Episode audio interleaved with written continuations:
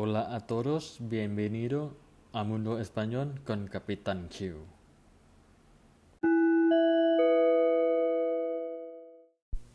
สวัสดีครับ ยินดีต้อนรับเข้าสู่รายการภาษาสเปนกับกัปตันคิวนะครับ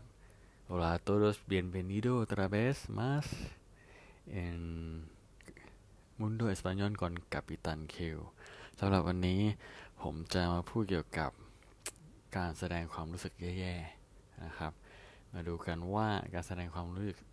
ทางลบหรือแย่ๆภาษาสเปนเนี่ยพูดกันว่าอย่างไรบ้างนะครับ Hoy voy a hablar sobre siete diferentes formas de expresar sentimientos negativos ไปดูกันเลยนะครับ Vamos adelante ก่อนอื่นนะครับอาจจะมาดูรูปแบบของ 4 ประโยค ที่เราจะสร้างนะครับ ให้ทุกคนได้ดูเป็นตัวอย่างนะฮะเราจะใช้สีรูปแบบนี้ รูปแบบที่หนึ่ง el verbo más in- infinitivo el verbo más infinitivo รูปแบบที่สอง el verbo que más subjuntivo el verbo que más subjuntivo รูปแบบที่สาม el verbo cuando más indicativo el verbo cuando más indicativo และรูปแบบสุดท้ายนะครับ el verbo más sustantivo นี่นี่คือสี่รูปแบบนะครับที่เราจะใช้สร้างประโยคในวันนี้นะครับคำแรกนะฮะคำแรก la primera palabra es odiar นะครับ odiar แปลว่าเกลียดนะฮะคำนี้ ใช้เป็นเบสิกเลยนะครับเวลาเราจะพูดว่าเกลียดใคร เช่น te odio อ่าฉันเกลียดคุณ หรือ odio trabajar mucho odio trabajar mucho นะครับคำศัพท์ odiar นะครับแปลงเป็น odio ประธานคือ yo นะฮะบวกกับ trabajar ซึ่งเป็น infinitivo นะฮะ odio trabajar mucho แปลว่าฉันเกลียดการทำงานเยอะนะครับ ตัวอย่างที่สอง odio que me pidas tantas favores odio que me pidas tantas favores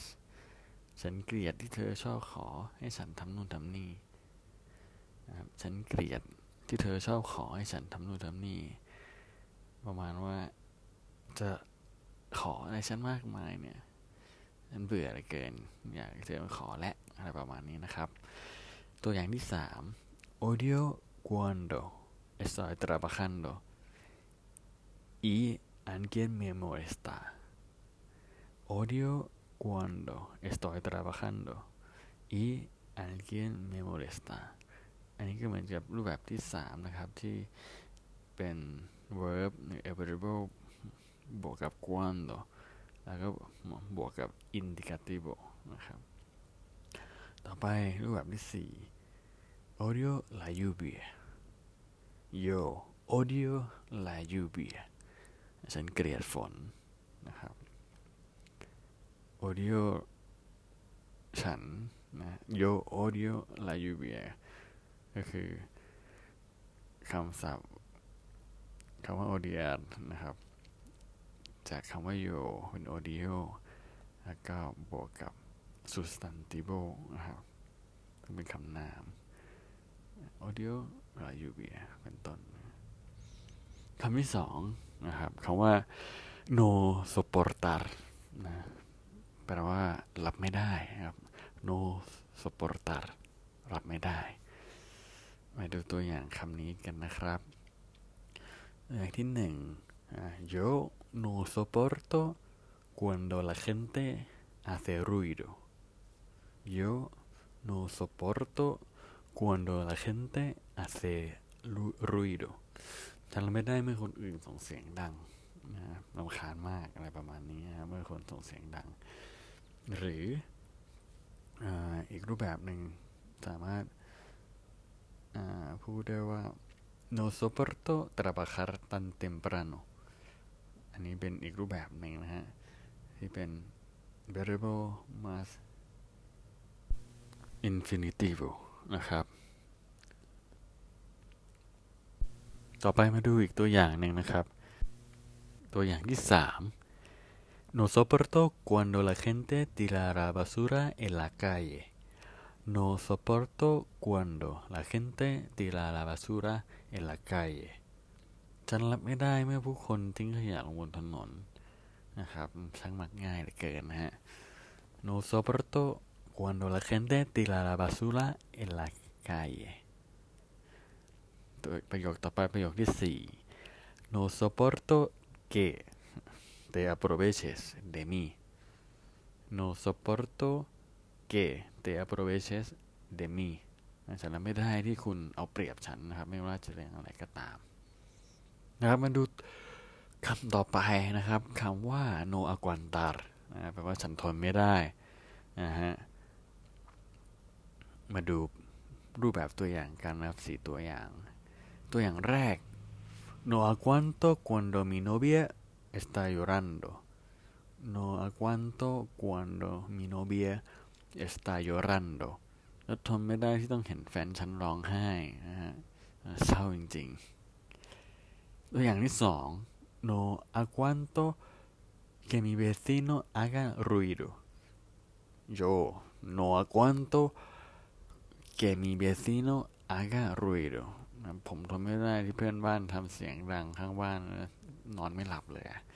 ไม่รู้ทำอะไรเสียงดังนะครับ ตัวอย่างต่อไปตัวอย่างที่สาม no aguanto el calor นะครับ อันนี้ก็คือ el variable mass sustantivo นะครั บ sustantivo คือ el calor calor el calor no aguanto el calor ฉันทนไม่ได้กับความร้อนนี้ โอ้ ร้อนจริง ๆ เลย ตัวอย่างที่สี่ no aguanto tener muchos deberes no aguanto tener muchos deberes แปลว่าฉันทนไม่ได้ ที่มีการบ้านเยอะแยะวันนี้ท่านทำมันให้เสร็จนะก่อนที่จะได้ไปดูซีรีส์กว่าจะเสร็จไม่รู้กี่โมงครับนะฮะต่อไปไปดูตัวอย่างต่อไปนะครับคำว่า molestar a alguien แปลว่าทำให้ใครบางคนลำคาญนะครับตัวอย่าง sinceramente me molesta mucho la gente que está todo el día quejándose sinceramente me molesta mucho la gente que está todo el día quejándose คนที่บ่นได้ทั้งวันทั้งคืนเนี่ยทำให้ฉันรู้สึกรำคาญจริงนะครับนะด้วยความจริงใจเลยนะฮะคนที่บ่นได้ทั้งวันเนี่ยทำให้ฉันรู้สึกรำคาญมากมากนะคำต่อไปนะครับ คำนี้จะบอกอจะหมายความว่าทำให้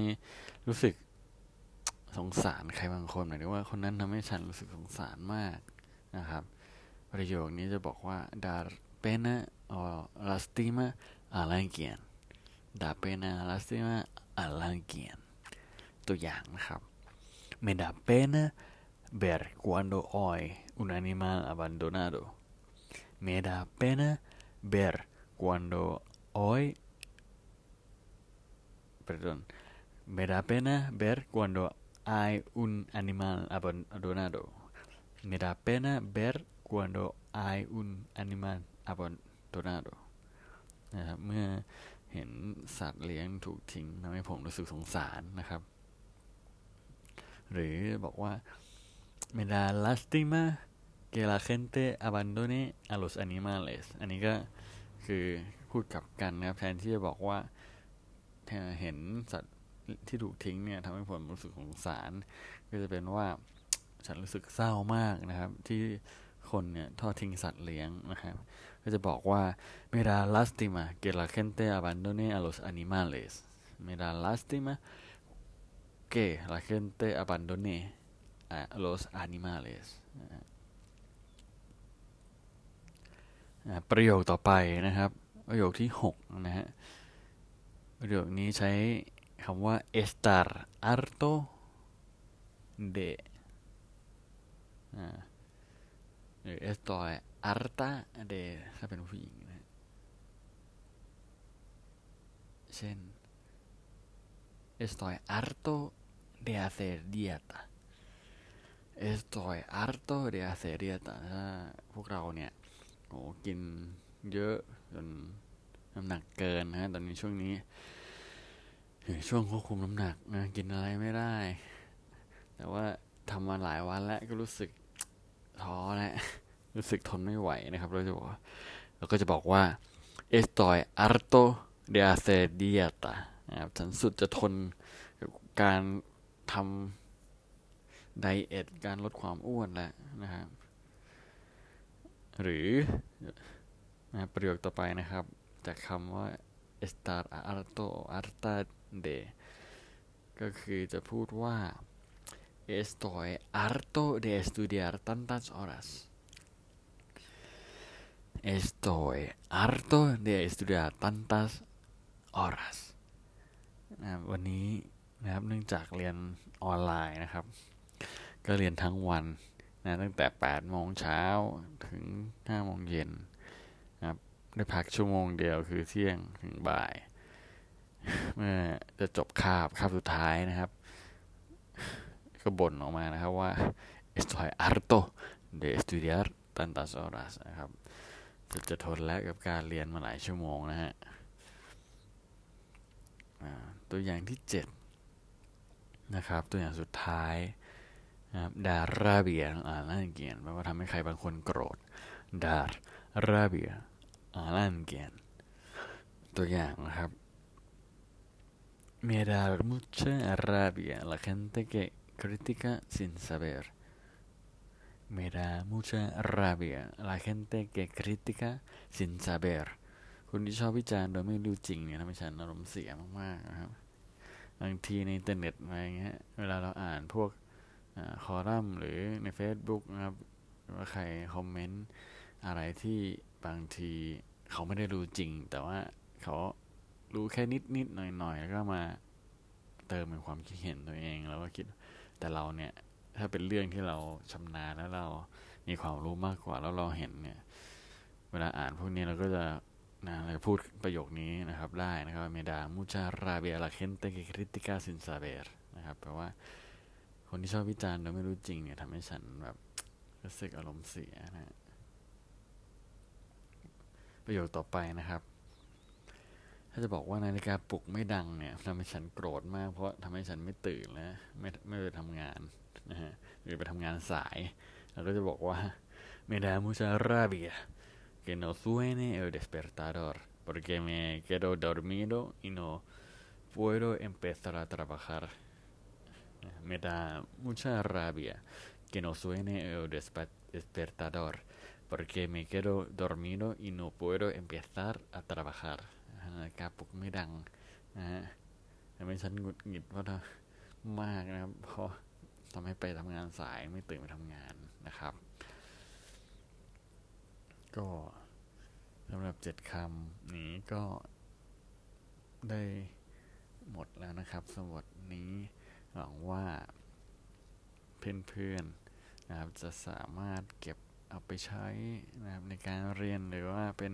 ความรู้รอบตัวภาษาสเปนนะครับค่อยๆเก็บไปทีละประโยค ค่อยๆเก็บไปทีละเนื้อหาที่เราชอบหรือว่าที่เราสนใจนะครับ เมื่ออ